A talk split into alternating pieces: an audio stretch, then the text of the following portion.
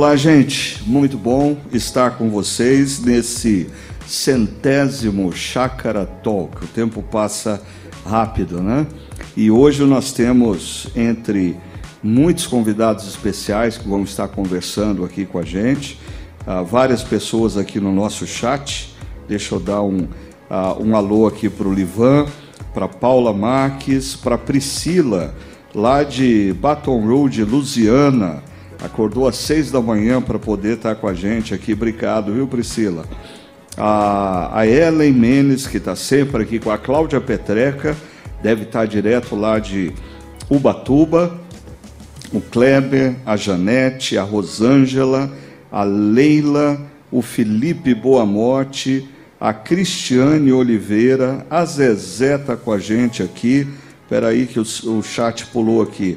A Paula Fernandes, o Guilherme, a Vera, a, a Miriam Schwab, muito bom, Miriam, hum. saber que você está com a gente também, a Elaine Menezes, o Rogério, a Lei Pri, são fiéis aqui acompanhando o que acontece aqui com a gente, a Patrícia Manfrim, essa também está nos acompanhando de bem longe, viu? Do outro lado do mundo. Muito bom ter você com a gente, Patrícia. A Magna, ah, o Simvaldo, lá da Bahia, está com a gente também, a Nádia Pimenta e mais gente chegando. E eu queria lembrar vocês que, na medida em que nós fomos conversando aqui, vocês podem ficar à vontade para é, eh, mandar sua pergunta aqui no chat e participar com a gente. Ok. A, a, a Bianca está me dando uma dica aqui. Obrigado, Bianca. Bom, é, hoje nós vamos estar conversando uh, sobre uh, a temática uh, da nossa reflexão no último domingo, que tem a ver com o senhorio de Cristo nas relações de trabalho. e nós temos alguns convidados especiais, mas antes eu queria eh, passar a palavra aqui para o nosso pregador, o que conduziu a reflexão do último domingo, Ricardo Augusto ah, para ele nos dar uma visão geral do que foi tratado e até queria, Augusto, pedir para você ponderar o seguinte: ah, alguma coisa que depois que terminou a reflexão você pensou, eu deveria ter dito isso e não disse, essa é a oportunidade, ah, ou alguma coisa que você ponderou dizendo, eu deveria ter enfatizado mais isso ah, agora você pode fazer isso. Fique à vontade, seja bem-vindo, Ricardo. Obrigado, Ricardo. Bom demais estar com vocês, estar com cada um de vocês. E, e é bom essa oportunidade de poder aprofundar, de poder completar a reflexão do domingo, né? E nesse sentido, a gente olhou para o texto de Efésios, capítulo 6, versos 5 a 9, e uma das coisas que eu prometi para o pessoal era a questão da objeção acerca da escravatura. Né? A gente, ao longo da reflexão, levantou alguns pontos. Mas um que eu não mencionei é que, enquanto diversos contemporâneos do apóstolo Paulo estão colocando o escravo dentro da estrutura do, do oikos, da casa, mas muitas vezes como um bem é, que a família possui, Paulo coloca ele, os escravos, os servos, dentro dessa relação da oikos, como parte da família. Então, quando você olha a sequência de Efésios que começa relação marido e mulher, relação pais e filhos, relação servos e senhores, é um grande grupo que tem aquela lupa que o André, inclusive, mencionou para a gente dois domingos atrás, de Efésios 5,31, de 5,21, de sujeitando uns aos outros. Então esse é mais um ponto que mostra como que essa objeção de que a Bíblia é retrógrada, legitima escravatura e coisas do tipo, é, não cabe. Uhum. Paulo é contracultural nesse sentido, né? Uhum. É, isso não deu tempo de conversar com o pessoal. Mas uma coisa que eu, eu acho, acredito que eu enfatizei, mas que vale ainda mais enfatizar, tem a questão de que se a gente está respondendo a pergunta quem é o Senhor como Jesus, isso gera uma consciência nova. Uh, diante de Jesus, todos estamos em pé de igualdade, não existe degraus, ninguém está acima de ninguém. Isso gera uma clareza de propósito, mexe com o porquê nós fazemos o que fazemos e como fazemos. Ou seja, uh, todo o nosso trabalho, tanto aquilo que nós fazemos como, como nós nos relacionamos, que inclusive é a principal ênfase do texto, precisa ser marcado por Jesus. Uhum. Ou seja, quer você seja empregado, quer você seja empregador, quer você seja o líder de uma equipe, quer você seja o colaborador dentro de uma equipe, quando você diz que Jesus é o Senhor da sua vida, ah, automaticamente tudo deve ser redimensionado. Né? E, e Augusto, é, essa questão que você traz, é, da gente compreender um pouco melhor ah, quem era o servo no primeiro século, né? porque quando nós lemos a Bíblia e vemos o, o termo escravo, o que vem na nossa mente ah, é ah, essa situação terrível ah, de séculos atrás, ah, dessa escravatura é, é, é, ocidental. Ah, e quando nós falamos do período bíblico, ah, alguns servos eram considerados parte da família, né? Ah, se tornavam inclusive herdeiros é, é, do, do chefe da família, quando o chefe da família morria. Então, a, a gente precisa viajar um pouquinho no Perfeito. tempo e compreender direitinho a, a essa questão. E, para tanto, eu convidei para estar com a gente aqui, no nosso Chakra Talk de número 100, o meu amigo Renan Fagundes, conhecido já de vários de vocês aqui da nossa comunidade. O Renan atuou como juiz do trabalho durante muitos anos. Atualmente ele é desembargador do trabalho, TRT da 15ª região. Renan, muito bom ter você com a gente nesse tema relacionado justamente ao que você atua tantos anos relações de trabalho. Seja bem-vindo, viu? Obrigado, Ricardo. É um privilégio poder estar aqui nessa centésima edição do Chakra Talk. Uma alegria poder contribuir com um tema que faz parte da minha história profissional há mais de 30 anos. Então, saúdo a vocês, aos que estão participando conosco aí no Chakra Talk. Que seja um dia proveitoso e que ensinamentos possam ser colhidos, auridos aqui dessa experiência com, com pessoas que estão refletindo há tanto tempo sobre esse assunto não só a minha participação profissional, a participação do Augusto, a sua participação, que é sempre altamente qualificada, mas das demais pessoas convidadas para contribuir com esse momento aqui hoje tão simbólico para a nossa igreja. Joia. Renan, é, quando eu convidei você para estar com a gente, é, eu me lembrei que, acho que foi o ano passado, quando nós, na nossa comunidade, refletimos sobre uma série é, intitulada Contra a Cultura, baseada na primeira carta de Pedro. Ah, nós conversamos sobre essa temática envolvendo as relações de trabalho no primeiro século ah, e as diferenças para a relação de trabalho hoje, no momento que nós vivemos. Você podia lembrar um pouquinho para a gente, que eu lembro que foi muito precioso, muitas pessoas gostaram de ouvir você falando desse comparativo, relações de trabalho no primeiro século, mundo atual, a evolução dessas relações. Fica à vontade. Pois não, Ricardo. É, o que a gente percebe do mundo do trabalho, dessa relação muito pessoal que é inerente ao universo do trabalho, é que sempre ela tem um componente de tensão. Então, ao longo da história, como foi bem pontuado aqui, ainda que tivesse havido um tratamento é, mais humanista, mais espiritualizado para alguns servos, ao longo da história predomina uma situação de domínio, de sujeição, muito mais próxima da, da, da escravatura. Então, se for comparar o servo do primeiro século com um trabalhador da, do momento pós-moderno, vou assim dizer, é, é algumas distinções que poderia fazer. Ainda que alguns servos naquele momento tivessem liberdade, ela não era na mesma dimensão que a liberdade é exercida hoje no mercado de trabalho. A pessoa pode mudar de profissão, ela pode mudar de trabalho, ela pode se associar a uma entidade que vai proteger direitos dela, ela pode, em situações extremas, participar de uma greve, coisa que não era possível na antiguidade, seria um insulto aos patrões, aos senhores. Uma outra característica semelhante, aliás, e muito acentuada na modernidade, na pós-modernidade, é que o trabalhador hoje, em pé de igualdade com os empresários, ele é um cidadão. Ele é sujeito, tecnicamente, juridicamente, o que você fala, sujeito de direitos e obrigações. Naquele momento da antiguidade, não. ele não tinha essa liberdade de exercer publicamente o mesmo nível de expressão de personalidade que os seus senhores. Hoje não. Hoje ele, um trabalhador vota, o trabalhador pode ir a um banco e conseguir um empréstimo, ele pode exercer direitos dele na mesmo patamar de igualdade de um cidadão que é empresário.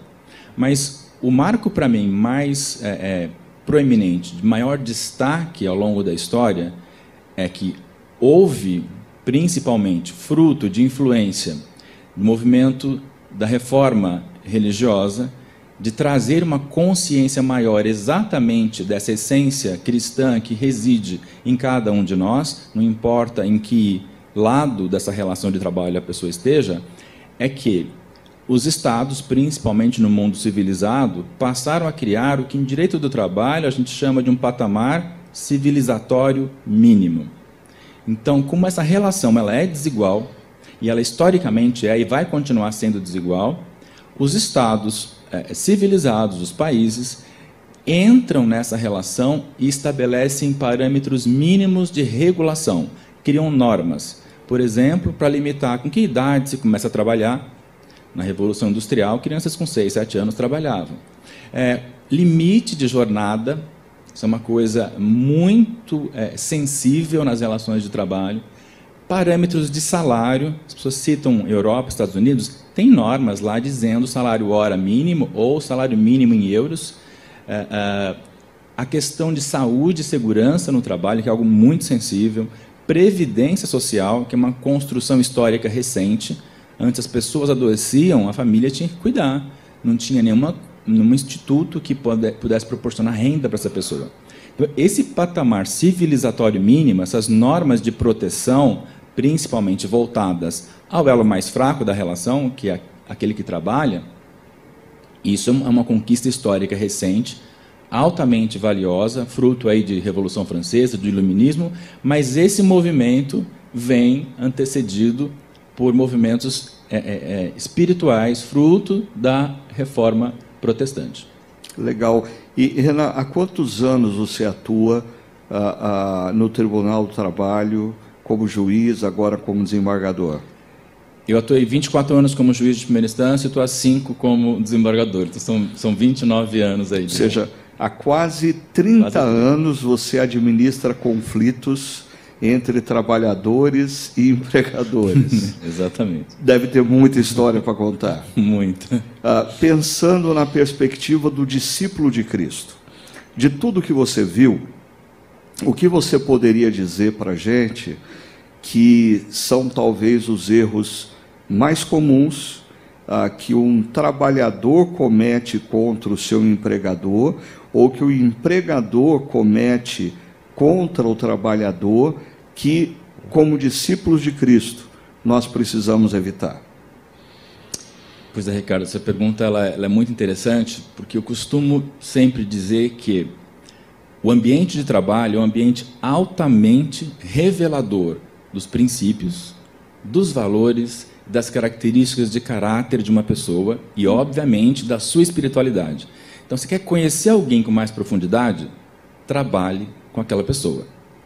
Então, quando eu olho isso, eu vou começar pela ótica do, do trabalhador, do empregado, a gente percebe ao longo dos processos, dessas relações que a gente tem com o sistema de trabalho aqui no Brasil, é, alguns erros, alguns equívocos que os trabalhadores cometem, que um trabalhador cristão, cristão, uma trabalhadora cristã, um discípulo de Jesus, uma discípula de Jesus, não deveria cometer. Hum. O primeiro deles que eu destacaria, não se relacionar com o trabalho apenas como uma fonte de renda. Hum. O que Deus espera de um discípulo, de uma discípula, é que você trabalhe como expressão de uma vocação que Ele te deu. Ele te deu dons, Ele te deu talentos. Você está ali para abençoar pessoas com o seu trabalho. Então é esperado de você comprometimento, excelência, ética, lealdade. Então não é apenas uma fonte de renda para que eu pague os meus boletos. Não. Ali é um espaço de expressão da sua espiritualidade, da, da, dos dons que Deus te deu, onde você vai abençoar pessoas. Se a perspectiva de relacionamento do cristão com o trabalho é essa outra, sem compromisso, sem excelência, isso vai afetar grandemente não só a permanência dele numa, numa relação de trabalho, mas o testemunho que ele vai dar lá naquele ambiente de trabalho. Um segundo erro que é comum e a gente percebe, e quanto mais jovens os trabalhadores hoje, maior eu percebo isso, é criar uma expectativa excessiva em relação ao trabalho. Ele espera ser valorizado logo, ele espera ser promovido, ele espera ter feedback positivo. Ele traz a sua subjetividade para o trabalho com esse, é, é, essa, essa gama muito grande de expectativa. Não. Primeiro, ele tem que expressar ali que ele vai desempenhar bem o seu trabalho, que ele vai, mesmo que não reconhecido e não valorizado, ele vai trabalhar com excelência. Depois ele pode alimentar expectativas de galgar espaços nessa carreira. Uhum. Então, esse excesso de expectativa gera frustração. Geralmente a pessoa não sabe lidar com essa frustração e ela começa a desanimar em relação ao trabalho dela. É, uma outra questão que é também aparece na justiça, às vezes até pelo, pelo viés da justa causa, é a falta de entrega daquilo que foi combinado. Então, se foi combinado com você realizar determinado grupo de tarefas em um determinado tempo, com determinada qualidade, faça aquilo. Se estiver sendo cobrado por, por é, é, é, excesso, é um outro contexto. Mas pelo menos aquilo que foi combinado, entregue. Porque o que a gente vê hoje, muitas vezes, inclusive com cristãos em ambiente de trabalho, a sua subjetividade, a sua agenda pessoal invade o ambiente de trabalho, principalmente nesse contexto de home office, de teletrabalho. Então, atualizar sua rede social, trocar mensagens de WhatsApp, verificar séries, enfim, coisas que não dizem respeito ao trabalho começam a invadir e isso compromete o que? A sua entrega. Isso, juridicamente, se chama negligência. Uhum. Então a pessoa começa a chegar atrasado, entregar menos do que o combinado, ela poderá, inclusive, perder o trabalho por uma questão que a gente chama tecnicamente de justa causa. Legal. Então quer dizer que ah, da parte do trabalhador cristão, discípulo de Cristo, é, cumprir com as suas obrigações e fazer isso com excelência, com dedicação, é expressão da sua espiritualidade no, espaço de trabalho, né? Exatamente. E uma coisa que você falou aí, Renan, me lembrou é uma é, o Tim Keller ele diz que ah, no mundo ocidental nós começamos a trabalhar com o casamento e com o trabalho de uma forma que nunca antes a humanidade trabalhou. Casamento e trabalho como espaço de realização.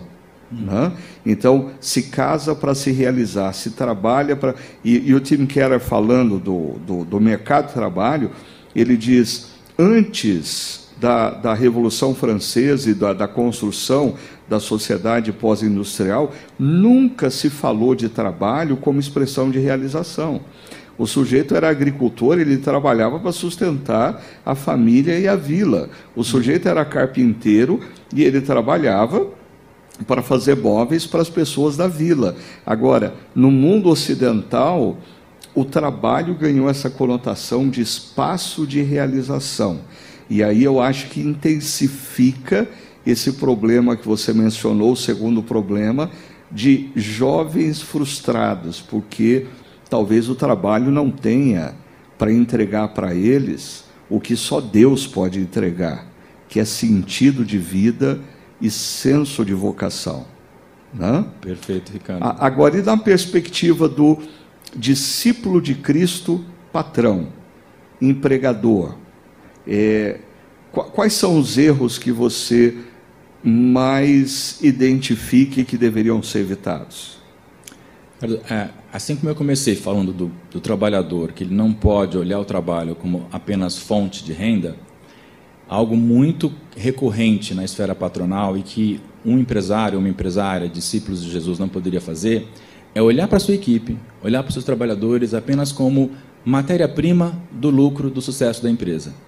Não, a essência de Cristo que reside nele empresário, nela empresária, reside naquela, nas pessoas que integram a sua equipe.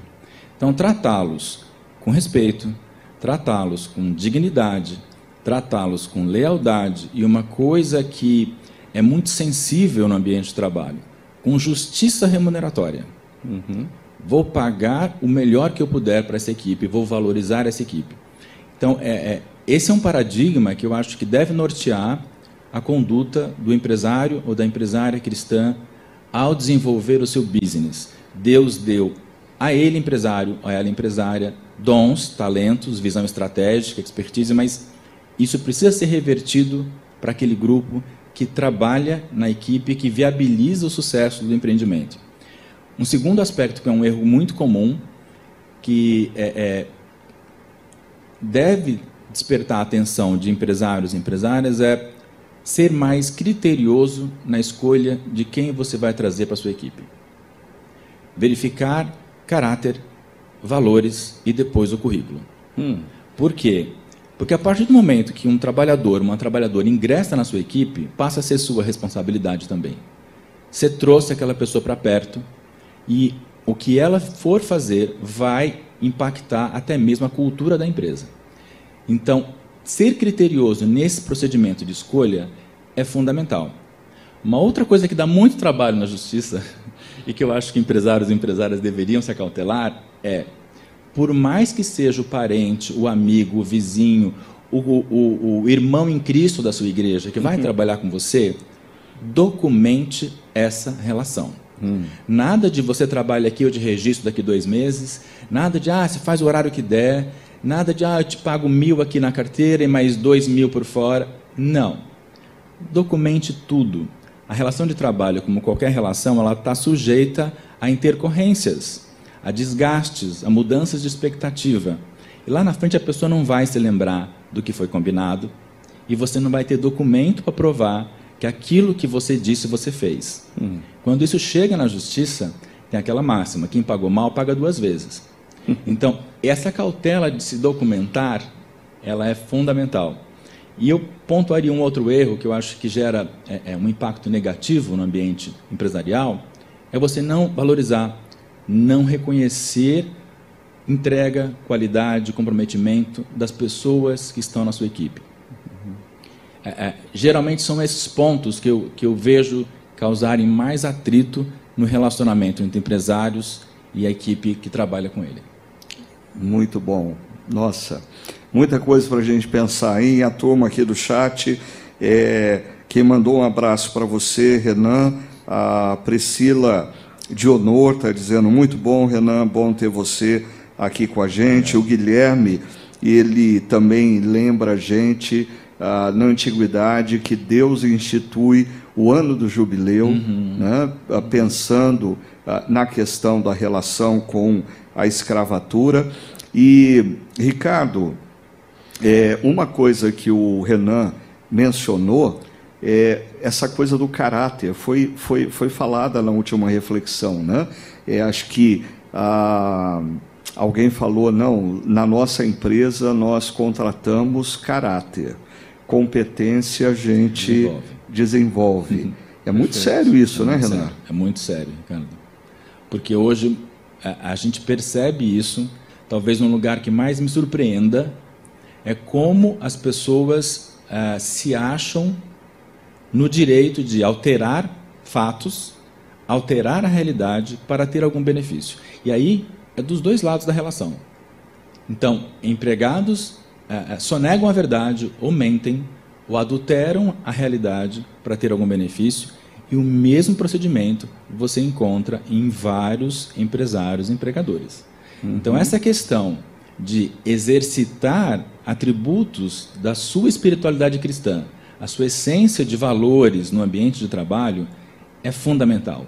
O seu caráter tem mais repercussão hoje no ambiente de trabalho, não importa do lado patronal ou do lado do empregado, do que currículo, do que sucesso, do que performance no passado. É, impacta muito mais e é, é objeto de valorização que no passado não, priorizava-se muito mais currículo. Uhum, joia. Eu, eu queria agradecer imensamente a participação do Renan aqui com a gente. Eu sei que todo mundo aqui vai ficar com um gostinho de quero mais, mas nós temos mais convidados aqui especiais. Muito obrigado, Renan, obrigado, uh, por se dispor a estar aqui com a gente. ok? Ok, muito Ah, obrigado. e ah, eu queria desafiar você a estar pensando e considerando a importância de nós eh, enxergarmos ah, no nosso espaço de trabalho, que é na posição de empregador ou chefe, líder de uma equipe, que é na posição de empregado, colaborador, eh, as implicações disso ah, quando nós nos afirmamos discípulos de Cristo.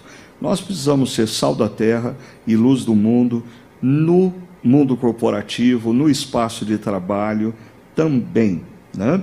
E ah, eu vou pedir para o Ricardo Augusto eh, fazer a primeira pergunta para o nosso eh, convidado aqui. Eu quero apresentar para vocês, para quem não conhece, né? o Rodrigo Gibim. O Rodrigo ele é formado na área de TI, a tecnologia da informação, e hoje ele trabalha na área de desenvolvimento de líderes na CIT. E Rodrigo, muito bom ter você aqui com a gente. Obrigado por ter aceitado o convite para participar do nosso centésimo Chácara Talk, conversando sobre relações de trabalho. Obrigado por estar com a gente, viu? Oi, Ricardo, os dois Ricardos. É muito bom estar aqui com vocês. Um privilégio, uma honra. É, aprendi pra caramba com o Renan agora.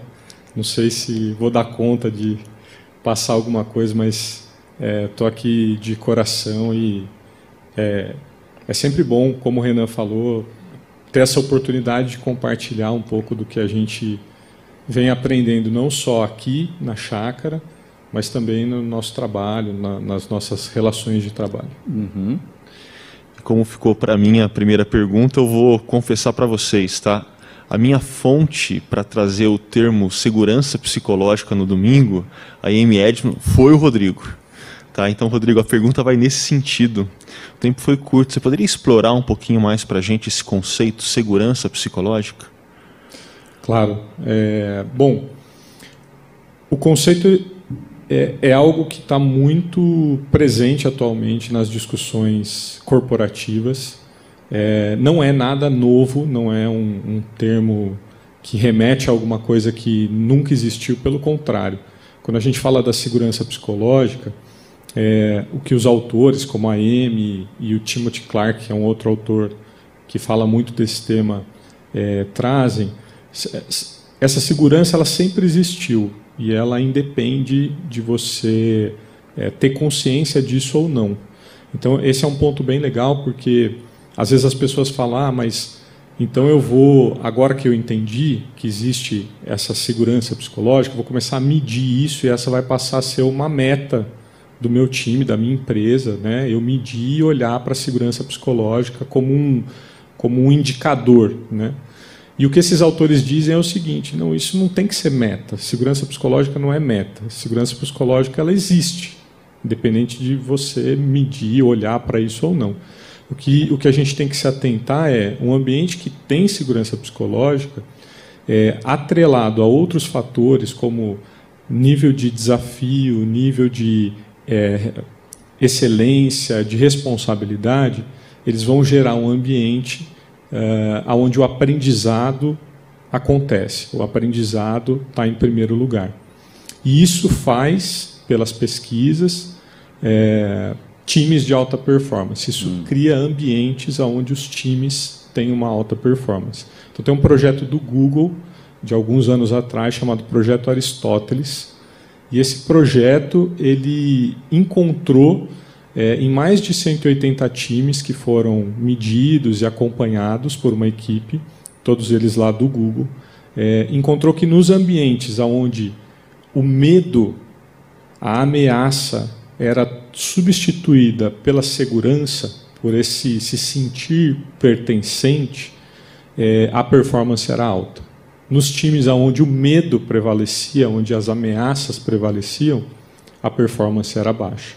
E aí eles chegaram à conclusão de que, dentro de vários fatores, daqueles que a gente sempre fala, né, senso de propósito, é, clareza na, na, naquilo que eu estou fazendo e tudo, tudo isso continua sendo importante e é muito importante, mas se a segurança psicológica não existir, esses outros fatores é, perdem a relevância. Uhum. Então, é, o que a gente vê ao longo do tempo é, é muitos, muitas empresas, muitos times buscando esses outros itens e esquecendo ou deixando é, inconsciente esse lado da segurança psicológica.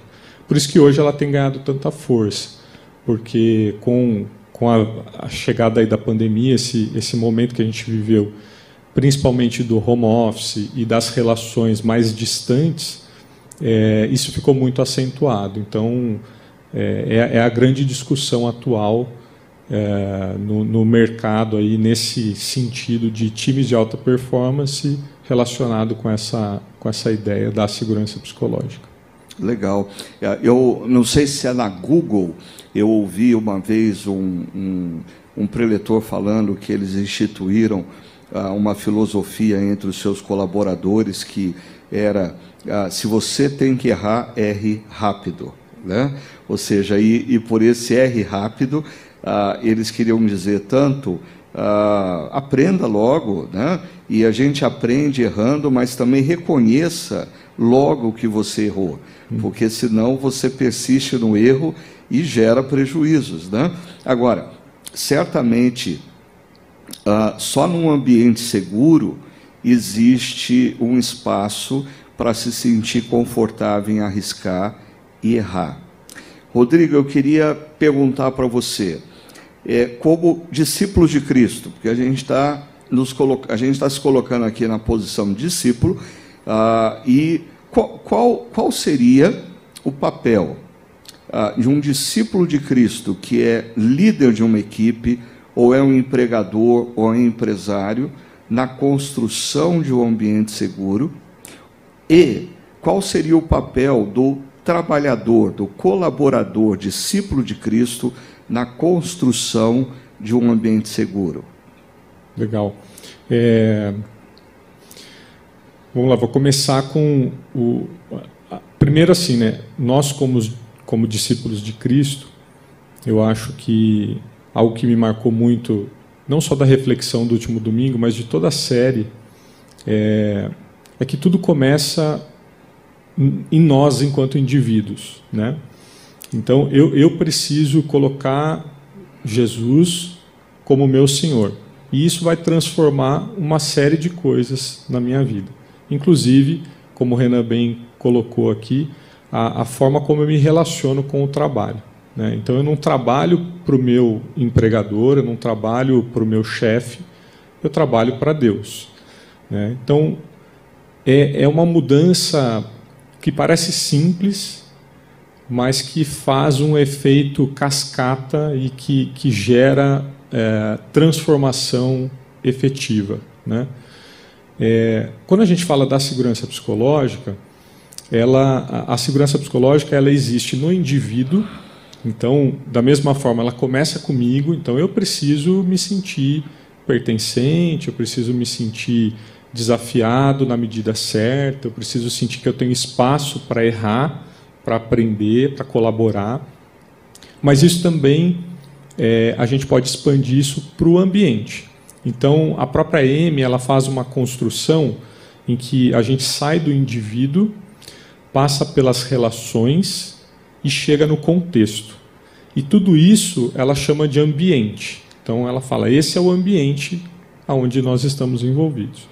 Então, eu pensando aqui como cristão é, e eu, enquanto indivíduo, eu preciso me conhecer, eu preciso saber algumas coisas sobre mim mesmo para eu ter condições de dizer: olha, é, aqui eu estou me sentindo assim, aqui eu me sinto assado, é, isso aqui faz sentido para mim, não faz. Então eu preciso ter essa clareza, eu preciso buscar esse entendimento, essa clareza de quem sou eu enquanto indivíduo.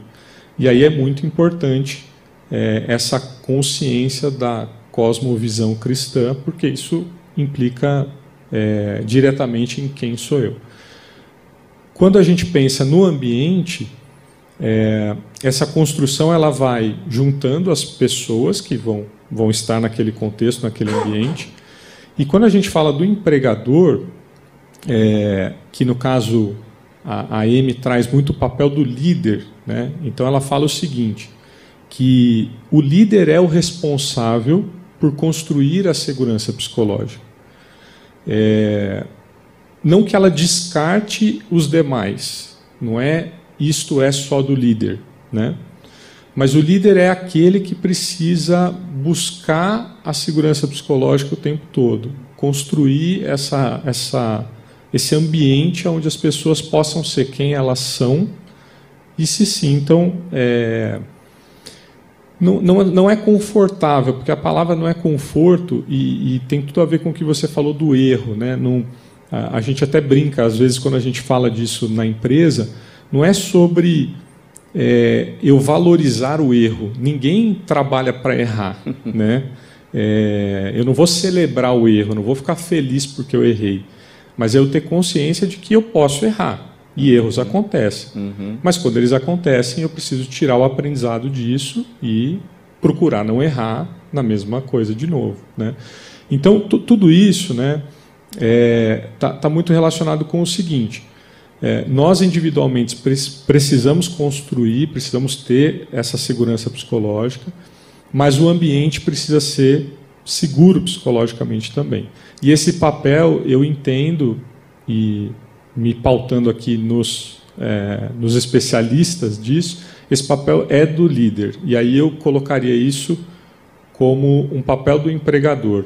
E faz muito sentido porque na pregação, na mensagem, a gente viu que essa foi o, o adendo, esse foi o plus ali que Paulo colocou para os senhores, né? Então, questão que é a questão do... da ameaça. Não, não ameaça. Né? Né? Exatamente. Então, é. É, é, é esse esse a mais assim, olha, todo mundo está em pé de igualdade, todo mundo perante Deus tem as mesmas responsabilidades, precisa ter a mesma forma de se comportar, mas você que lidera, você que tem é, essa estrelinha a mais, porque você pode ter, porque Deus sabe que você é capaz de fazer isso, você precisa cuidar da segurança psicológica. É sua responsabilidade fazer isso. E como cristão, mais ainda, né? Exatamente. Porque se nós precisamos, se, se nós vamos ser no ambiente de trabalho parecidos com Jesus, nós vamos nos tornar líderes ah, mais compassivos, mais compreensivos. Agora, eu vou, ah, eu não, eu não tenho a resposta para o que eu vou, para a pergunta que eu vou fazer. Por isso eu vou jogar tanto para você como para o Augusto, para vocês encontrarem um caminho aí. Porque eu vou juntar é, o que o Renan falou sobre caráter com esse tema que nós estamos tratando, que é ah, o líder ele precisa desenvolver no ambiente de trabalho da sua equipe ah, essa segurança psicológica. E parte da segurança psicológica envolve saber lidar com o erro do seu colaborador. Agora, uh, e quando, como o líder pode discernir quando ele está lidando com um problema de caráter? E aí? O pessoal do chat pode ajudar a, a, a gente a chegar num acordo sobre isso aí. O que, que vocês teriam a dizer? Difícil, hein? Ah, eu não sei se existe um, uma receita de bolo para isso, né? Mas eu acho que talvez pensar estruturas e processos no ambiente de trabalho que lidem com feedbacks e alguns parâmetros protejam não apenas o empregador, mas todos os envolvidos naquele ambiente de situações assim. Então, ah, é um ambiente seguro para erros? É mas é um erro que está sendo cometido repetidas vezes e o aprendizado não está acontecendo, ah, quantos erros assim vão ser tolerados? E mais, a pessoa está tendo isso claro para ela, existe uma estrutura de feedback. Né? Eu acho que quando boas estruturas acontecem, bons processos, aquele que está liderando e tem que demitir alguém da equipe, tem que fazer um corte, e o corte acontece, a pessoa já sabe o porquê está sendo cortada. Ao longo do processo, os feedbacks foram sendo dados, houve clareza, houve transparência. Então, não sei se existe uma receita de bolo, Legal. mas que precisa se pensar estruturas, processos, critérios claros para que o erro e o aprendizado sejam medidos de alguma forma, É importante. Então, o constante feedback pode ser um caminho para você construir um ambiente seguro uh, e lidar com o erro de uma maneira responsável e chegar a um ponto que você pode se identificar que é a fronteira entre você estar acolhendo uh, o erro como parte da aprendizagem ou você está lidando uh, com uma pessoa que o problema é caráter. O que, que você acha, Rodrigo? É, é por aí? O que, que você acrescentaria nessa reflexão tão preciosa? Só um detalhe: o Kleber está celebrando a sua presença aqui, dizendo agora ficou top. O Rodrigo está com a gente. Então vai lá, faz jus aí a celebração uh, uh, do Kleber. Bom, é, como você mesmo falou, né, Ricardo, eu não sei se existe uma resposta e não tenho a pretensão de falar uma verdade aqui, né? Mas eu vou eu vou trazer o, que eu, o que eu penso acerca disso, né? E tentando lembrar de algumas coisas uh, que me vieram à, à, mente quando você fez a pergunta. É, a primeira delas, eu, eu entendo o seguinte: é, a gente precisa sempre olhar para a gente, né? Então, um líder um, um empresário, uma empresária, alguém que está à frente, é, precisa muitas vezes deixar de olhar um pouco para os outros e olhar para ele mesmo. Né? Às vezes a gente é, pode achar que alguma pessoa não tem o caráter que precisaria ter, é, quando na verdade é algo que a gente precisa trabalhar na gente mesmo. Uhum. Né? eu entendo que talvez é, você fez um exercício aqui de não, ficou comprovado que é o, a, o caráter daquela pessoa. Então, o, prime, primeiro ponto que eu queria trazer era esse, né? É, quando a gente, principalmente numa relação de trabalho, uma relação interpessoal, se a gente começa ela ou vai para alguma conversa, para um momento de feedback, por exemplo, já tendo certeza de tudo, é, eu, eu acho que é perigoso. Né? Das, das, vezes que eu experimentei fazer isso na minha vida, é, eu, eu, aprendi, eu errei e aprendi que é, a gente precisa sempre dar espaço e dar oportunidade para que as coisas se esclareçam. Muitas vezes algo que a gente pensa que é, na verdade não é. Então, acho que a primeira, primeira coisa que eu poderia dizer é: você líder, você que está é, que, que, que é empresário ou que lidera um time, é, tenha sempre esse mindset, né, essa mentalidade de dar espaço para as uhum. pessoas, né? Porque quando o espaço existe, o caráter vai se mostrar, né? Uhum. E como o Renan já bem colocou aqui, é no trabalho que muitas vezes a gente conhece as pessoas, né? E, e, e, essa, e esse ponto do caráter não tem como disfarçar. A pessoa pode até tentar durante um tempo, mas aquilo não é sustentável. Em algum momento, alguma coisa vai, vai acontecer.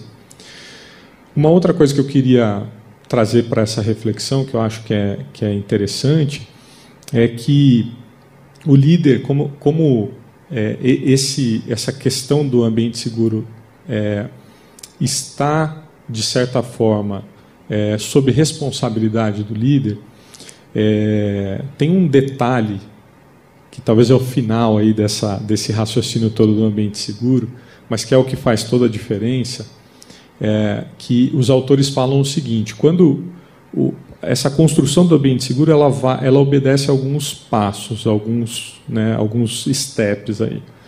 Ah, e, e, e, ela é algo que acontece de forma recorrente. Não significa que você chegou lá no último passo, então está tudo resolvido, você não precisa fazer mais nada. Não no dia seguinte começa tudo de novo. Né?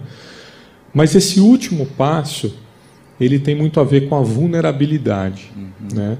E a vulnerabilidade tem uma autora que não fala de segurança psicológica, mas que fala muito de vulnerabilidade, que é a Brené Brown, uhum. talvez muitos conheçam. Tem no Netflix é, um documentário muito legal, ela tem livros muito bons. É, e, e, ela fala muito da vulnerabilidade como sendo é, algo diferente da armadura. É, e, e, aí ela fala o seguinte: a, a gente, muitas vezes, no, no, papel de líder ou de, de liderado, de, de patrão ou de empregado, é, nós achamos que somos vulneráveis ou que nos mostramos vulneráveis, mas na verdade a gente veste uma armadura.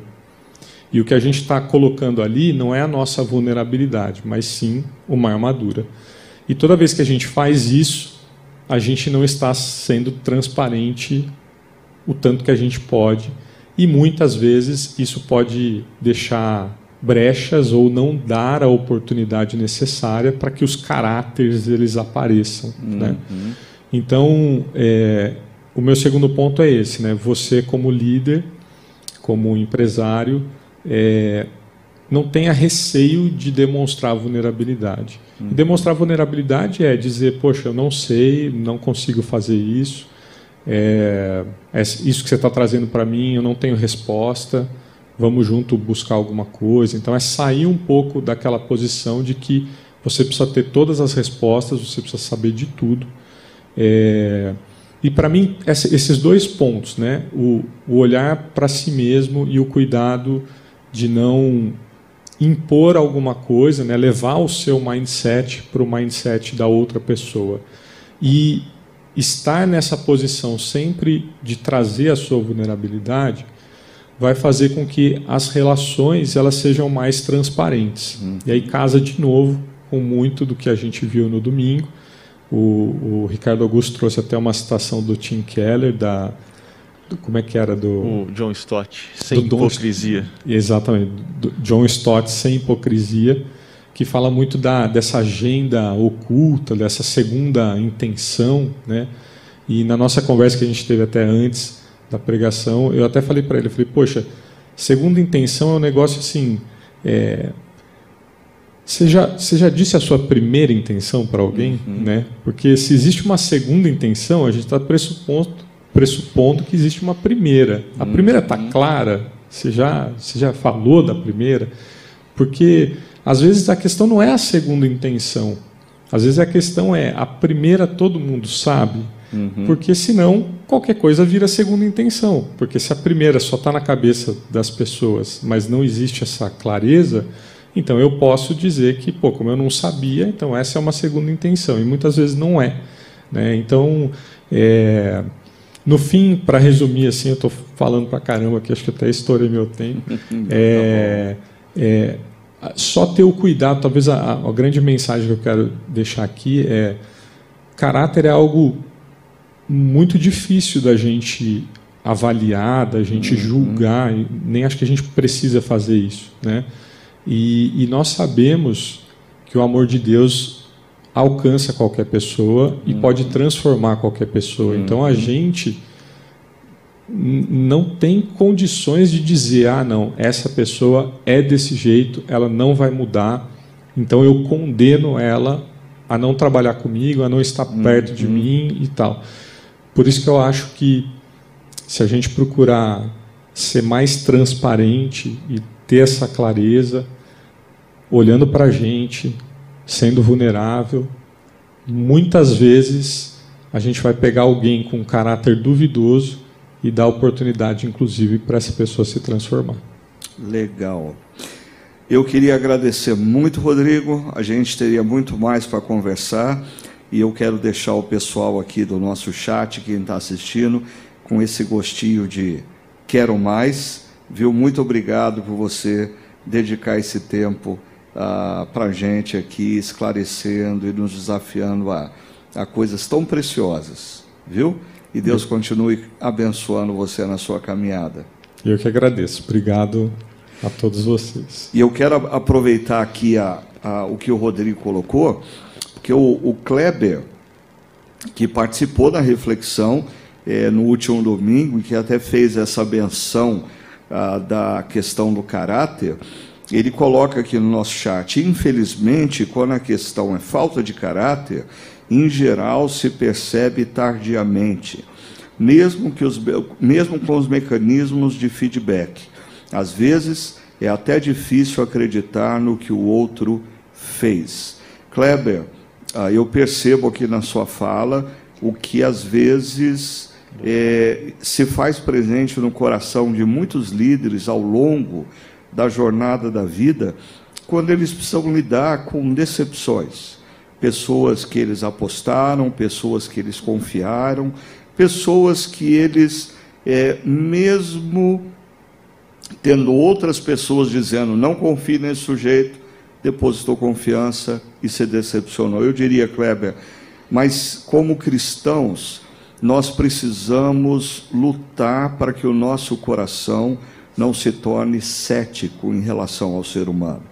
Porque eu acho que, como líderes, quando nós não conseguimos mais acreditar na potencialidade do ser humano, principalmente sob a intervenção da graça, aí, aí nós não temos mais o que fazer como líderes. E muita gente aqui mencionando essa questão do ambiente seguro uh, no, no espaço de trabalho. É, a Ana Melo uh, chegou aqui dizendo muitas vezes, como funcionários, uh, nós precisamos ser orientados, e ela falou num outro é, comentário: segurança emocional é, é uma ferramenta que tem sido pouco usado nas relações de trabalho, e ela também cita aqui a Bene Brown, que foi mencionada uh, aqui pelo Rodrigo, tá bom? E a nossa última convidada nessa nesse Chakra Talk especial, da, o centésimo Chakra Talk, é uma pessoa muito querida no meu coração, a Ana Carolina Testa. A, a, Ana, eu conheço, eu não vou dizer que eu a conheço desde adolescente, porque senão é, todo mundo vai perceber que eu sou mais velho do que pareço. Né? Mas a, a, a Ana, ela é, tem atuado aqui na nossa comunidade já há alguns anos. Hoje ela é especialista em gestão de processos e qualidade, gestão financeira operacional é gerente de qualidade e processos na CPFL, casada com Francisco e está aí na caminhada com a chácara há quase desde o início da nossa comunidade, né, Ana? Obrigado por você estar com a gente. Muito bom ter você por aqui, viu? Obrigada, obrigada, pastor, obrigada, pastor Augusto. É um privilégio estar aqui com vocês, é, compartilhando um pouquinho da minha vida, da minha caminhada profissional e pessoal. Eu sempre falo que a gente não é robô, falo isso muito para o meu time. Né? Por mais que a gente tenha um momento ali de divisão muito claro, as coisas se misturam, a gente é, é um ser íntegro, né? somos íntegros, inteiros. É, e aqui aprendendo né, mais ainda com vocês, com o Renan, com o Rodrigo. É sempre muito bom. Obrigada por, esse, por essa oportunidade, esse privilégio. E, e, Ana, você, você faz parte de uma geração de jovens profissionais do mundo corporativo ah, que, assim como o Rodrigo, que vocês, ah, vocês têm a oportunidade de ouvir e conhecer coisas ah, muito mais cedo do que, por exemplo, a minha geração. Né? Eu costumo dizer, a minha filha mais velha, com ah, os seus 31 anos de idade. É, eu, com 31 anos de idade, não tinha toda a informação que ela dispõe hoje. Vocês estão aí conectados ao que existe de mais é, é, atual em termos de ah, trabalho, relacionamentos humanos. Ah, mas eu queria. Você está inserida na CPFL há quanto tempo? Cinco anos agora em julho. Antes da CPFL, você caminhou algum tempo, se não me engano, com a Claro, é isso? Não, na verdade, eu fiquei 10 anos em São Paulo, onde eu fiquei no mercado financeiro, né, ah, em bancos, okay. quatro anos em consultoria, atuando em bancos, depois Banco Votorantim, Banco Itaú e Banco de Tóquio Mitsubishi.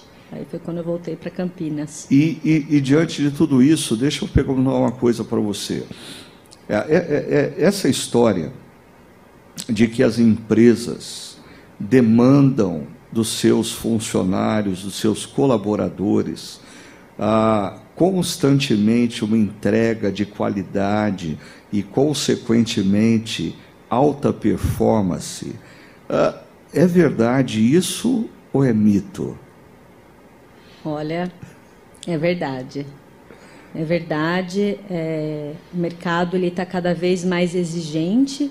Não é de hoje, já faz anos, mas acho que, como você falou, Ricardo, em termos de fluxo de informação, acesso, acesso a pessoas, redes né, de relacionamento, networking, cursos, é, cursos online, enfim, é, tudo isso tem estimulado, motivado de uma forma até um certo ponto positiva, eu vejo, né, das pessoas de fato é, se capacitarem cada vez mais, entregarem mais e melhor. Né, o, o quantidade, eu falo muito para o meu time também, não é qualidade, não é sinônimo de qualidade. É, são coisas distintas né, e que precisam aí ter um equilíbrio dentro dessa balança. Então, o próprio acesso à informação, acesso a pessoas, a, a, mentores, a pessoas que talvez lá atrás a gente falasse, nossa, só leio um livro, nunca tive acesso, hoje a gente consegue participar de uma palestra, que seja online, enfim. É, abriu caminhos, abriu portas para isso. E as empresas se veem muito mais estimuladas e cobradas também por um mercado muito mais exigente, muito mais competitivo. E isso vem top-down, eu falo que é um drill-down dentro das empresas, até é, o estagiário sente isso, com certeza, até os níveis mais altos. E cada vez que a gente vai aí é, galgando outras posições dentro da, da, escala da hierarquia do trabalho, essa pressão ela vai sim ficando maior. Né? No culto, até o Kleber falou: ah, existe aquela visão de que o chefe não trabalha, né? o chefe só manda fazer, né? o cara que manda fazer. Na verdade, é, o que eu tenho vivido e vejo com os meus superiores, com os meus líderes diretos e indiretos, é que a pressão aumenta a cada degrau que a gente sobe hum. nessa, nessa escala e nessa jornada profissional. É, então, é algo que precisa ser olhado com muito cuidado, porque aí, como eu disse, tem o viés positivo, sim, mas tem um limite para que isso não se perca e se torne doentio dentro das organizações. Então, tanto no coletivo quanto no individual. Então agora você não encorajou muito o pessoal a ascender, né? Porque você está dizendo que quem é, é colaborador de uma equipe pensa que se for promovido, a líder da equipe vai ter menos pressão, não, vai aumentar. E se for promovido a gerente de área, vai aumentar. Se for diretor, eh, quer dizer que só aumenta. Só aumenta. E, e, e um assunto que emergiu aqui no nosso chat relacionado a essa coisa da alta performance no mundo corporativo é a questão do burnout. Você, na sua experiência, você tem convivido com gente ao seu redor, ah, como que você tem visto isso e por que que isso está se tornando algo cada vez mais comum na sua geração? É, infelizmente, sim. Né, tenho convivido com algumas pessoas, é, não somente no contexto é, da empresa onde eu trabalho, né, onde eu estou, é, amigos e familiares, né, ou se não entraram no estado de burnout, estão ali né, num, numa paquera com ele.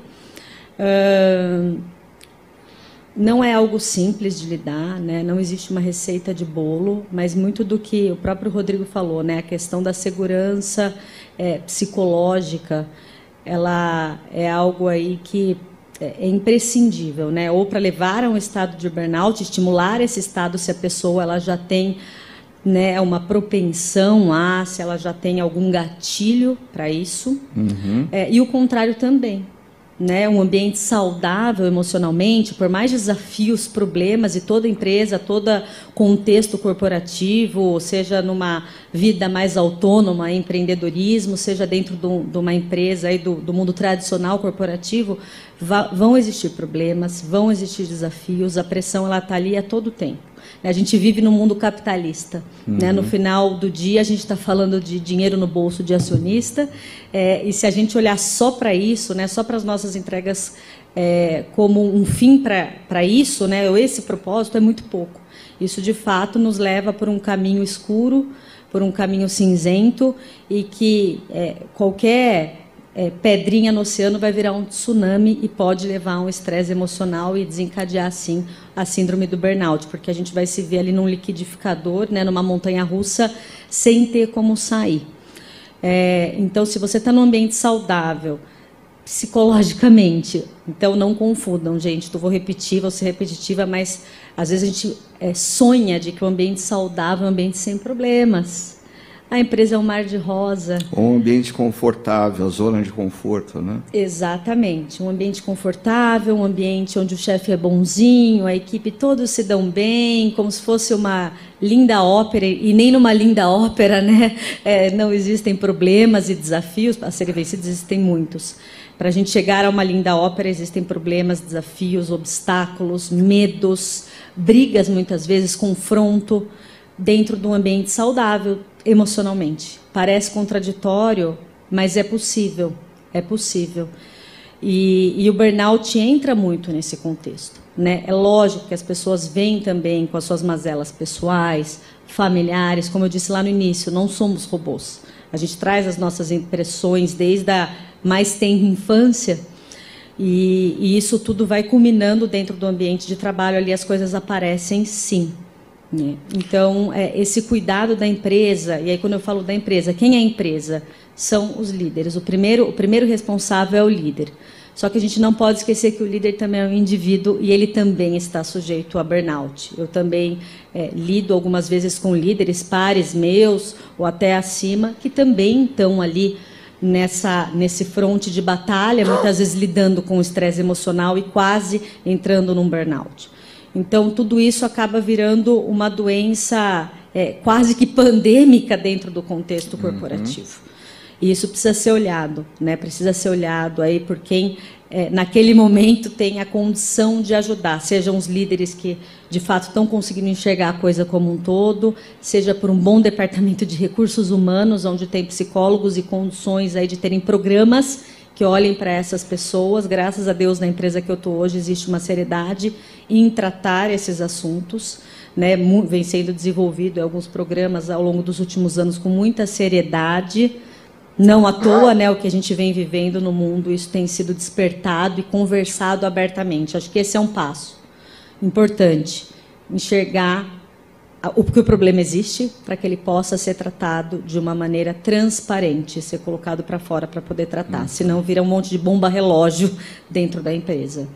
Posso? Ricardo, acho que uma coisa que é, é legal mencionar também é, tem um sociólogo sul-coreano, o Byung Chul Han, ele tem um livro chamado Sociedade do Cansaço. E aí ele coloca uma questão multifatorial para essas questões que nós lidamos hoje. E uma delas tem a ver com tendências do mercado, uh, que cobra cada vez mais.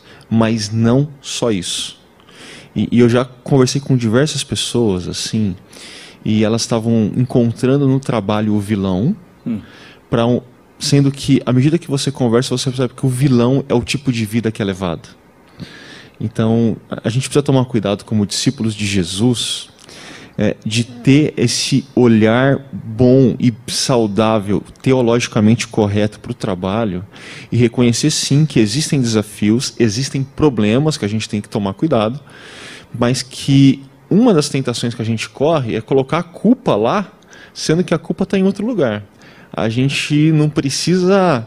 A, a gente tem segurança emocional, um ambiente seguro naquele espaço mas assim a maneira que você vive a vida está insustentável mas a, a, a, traz para a gente à tona essa coisa. A culpa está onde?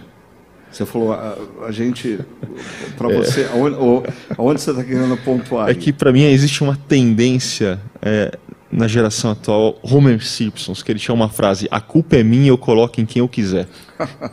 okay. né? E assim, eu acho que às vezes sim a culpa é da cultura do trabalho, são dos processos empregados e da alta pressão mas muitas vezes a culpa é de um estilo de vida que não está diretamente ligado ao trabalho. Uhum. E a gente quer colocar a culpa em quem a gente quer. Ok. E, e retomando, Ana, eu queria é, pedir uma dica para você.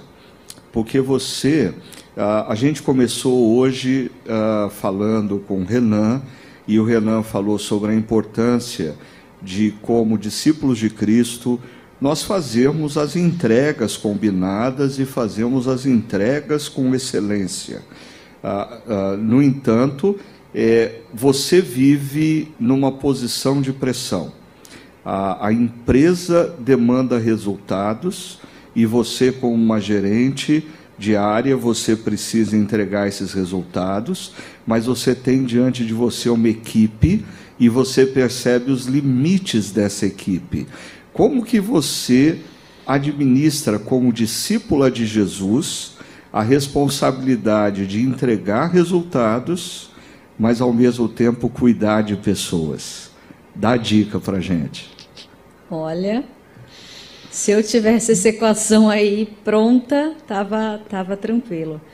É, pegando um pouquinho o gancho do que o Ricardo falou, é, tudo parte sim do indivíduo, né? Tanto hum. quando a gente fala aí de uma doença emocional, né? Como é que ele enxerga e vai se posicionar em relação a isso, tanto quanto ele vai atrás ali de desbravar, né? O caminho, é, cortar ali o mato alto para de fato estar tá pronto é, para entregas de excelência, para lidar com os desafios do dia a dia que vão vir a todo momento. É, e quando a gente fala de time, né, é, como líder, e olhando para Jesus como líder, em primeiro lugar, acho que a resposta está aí.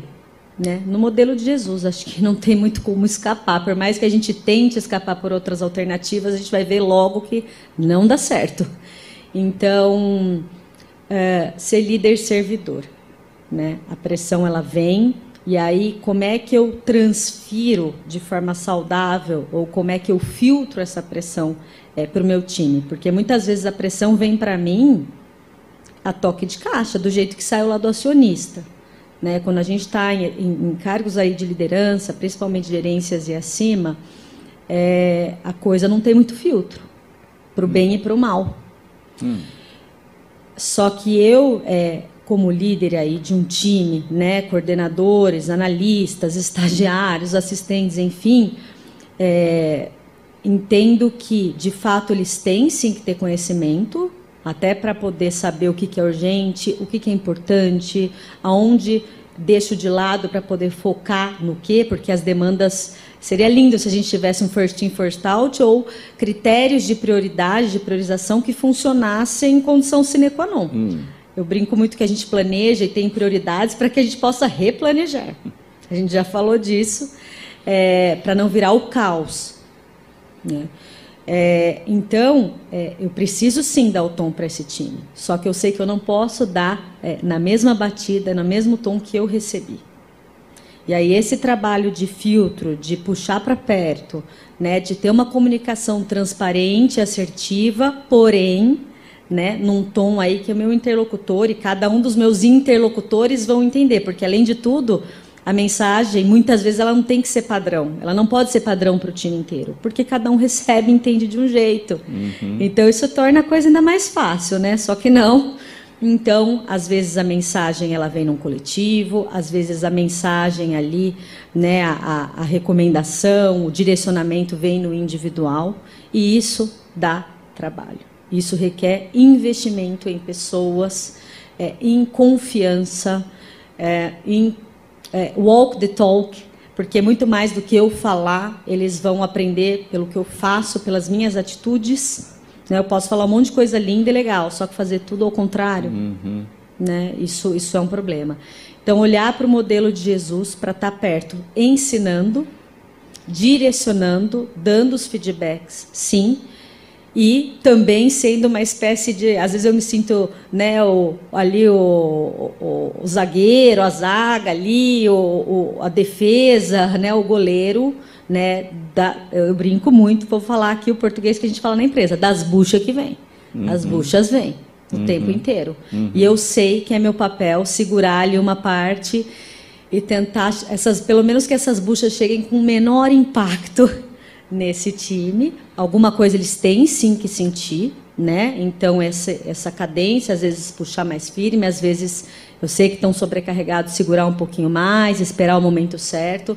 Então no final é uma orquestra, é uma orquestra. Uhum. Legal. E, e Carol, para a gente caminhar aqui uh, para a finalização do nosso podcast, eu, eu gostaria muito de há 35 anos atrás, quando eu estava iniciando a minha caminhada como pastor, poder ouvir gente como você, como o Rodrigo, e assim, eu acho que muitas coisas eu faria diferente, eu caminharia diferente. Por isso, eu queria que você deixasse uma palavra é, a jovens profissionais. Quem, quem está começando a caminhada é um discípulo de Cristo e está começando a sua caminhada profissional nesse ambiente altamente competitivo, ah, nessas organizações que pede alta performance ah, e tendo que, como discípulo de Cristo, administrar valores que falam do respeito aos limites das pessoas, a compaixão diante dos erros. Ah, o que, que você diria para um jovem profissional que está começando a sua caminhada? Quais as dicas que você daria para eles? Olha, eu, Ana Carolina, diria: se joga. Eu acho que os primeiros anos né, de, de profissão, e eu tive a oportunidade de caminhar com você, né, Ricardo, nos meus primeiros anos em São Paulo, levar alguns puxões de orelha e algumas lições aí importantes. É, de fato, é onde é, o, o, jovem ali ele tem esses primeiros anos para se dedicar, né? É, invariavelmente, ele não tem uma família é, dele, né? Ele tem a família original, mas né, a maioria dos casos não tem uma, uma família ali, né, um cônjuge de filhos, enfim, é, para se dedicar, porque se tiver, existe a ordem das coisas que eu, que eu vou falar um pouquinho daqui a pouco. Uh, mas eu acho que são nesses primeiros anos que essa busca é, por uma é, excelência, e aí eu não estou falando só de excelência técnica, claro que sim, principalmente nos primeiros anos de jornada profissional, a gente busca muito técnico. Ah, eu vou ser boa em quê? Eu vou me especializar em que área? Né? Hoje está muito difundido, eu acho que é, acho e acredito que dá para a gente sim é, fazer viradas e guinadas na carreira profissional. Não tem muito aquela história mais de putz, eu nasci aqui, vou morrer aqui, vou ter que me aposentar fazendo a mesma coisa na mesma empresa. Né? Mas claro que existem pilares sólidos que vão, que você vai levar, né? que, que o profissional vai levar até o final da vida. Inclusive vai levar também como benefício para a vida é, pessoal. Uh, e aí, independente de que empresa ele está, o que ele está fazendo, aqueles pilares solidificam nesses primeiros anos de jornada profissional, sim. Por isso que eu falo se joga, nesse sentido de buscar autoconhecimento, de entender onde estão as suas competências técnicas, sim, e formatar as competências comportamentais, que aí a gente fala muito né, de comportamento, de caráter, de integridade, inteligência emocional e propósito de vida. Uhum. Essas coisas elas não deveriam ser separadas ou esquecidas, principalmente nesses primeiros anos de vida, porque depois não, não sai mais, tá? fica no, no sangue, no DNA. Né? Por mais que a gente, como ser humano ali, com o pecadinho original, tenda a desviar, vai ter sempre aquela aquele cutuco, né? Do tipo, não é por aí, volta uhum. que está indo errado. Então, é, é, ter muito isso em mente de que vai existir sim uma cobrança, né? Só que essa cobrança até certo ponto ela é saudável, sim. Né? É, até acho que foi o Renan, né? E, e o próprio Rodrigo falaram, né? Ah, é, muitos jovens hoje, as novas gerações, né, entram com muita expectativa e entram mesmo. Né? Hoje, eu posso falar que trazer as novas gerações é, para os times, em processos seletivos, está cada vez mais desafiador. Né? Porque vem expectativas altíssimas. Uhum. A gente está no mundo de startups, onde você entra um ano, no ano seguinte, ou dois anos, você virou é, diretor, CEO, CFO todos os C-levels da vida, aonde é, no mercado tradicional, ainda hoje, né, que seja mais acelerado no geral do que antigamente, você leva em média né, 15, 20, até 30 anos para alcançar.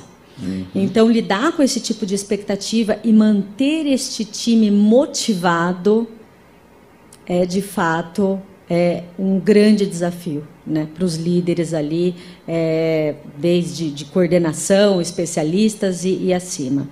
Porque já, já vem com uma, uma, uma, A maioria já vem com uma expectativa de que, pô, daqui cinco anos eu vou virar um gerente. Pode ser. É a regra? Não é a regra. Uhum. Ainda não é a regra. Né? Então, manter esse engajamento, é, de novo, né? é, para o líder é um grande desafio. E para quem está entrando no mercado de trabalho, voltando aí à questão, precisa saber que é com base em trabalho duro, como foi dito no culto também. Trabalho duro, esforço, estudo, autoconhecimento, relações de confiança dentro da empresa. Né? Tá Fez agora esse mês um ano que eu assumi essa gerência e eu nunca tinha trabalhado com o meu líder direto, o meu diretor. Né? E a gente tem algumas coisas bem similares, bem semelhantes e outras muito diferentes. Então foi um construir de uma relação que hoje né, eu sei que eu posso confiar nele e ele sabe que pode confiar em mim. Só que foi ao longo de um ano de trabalho, já na posição.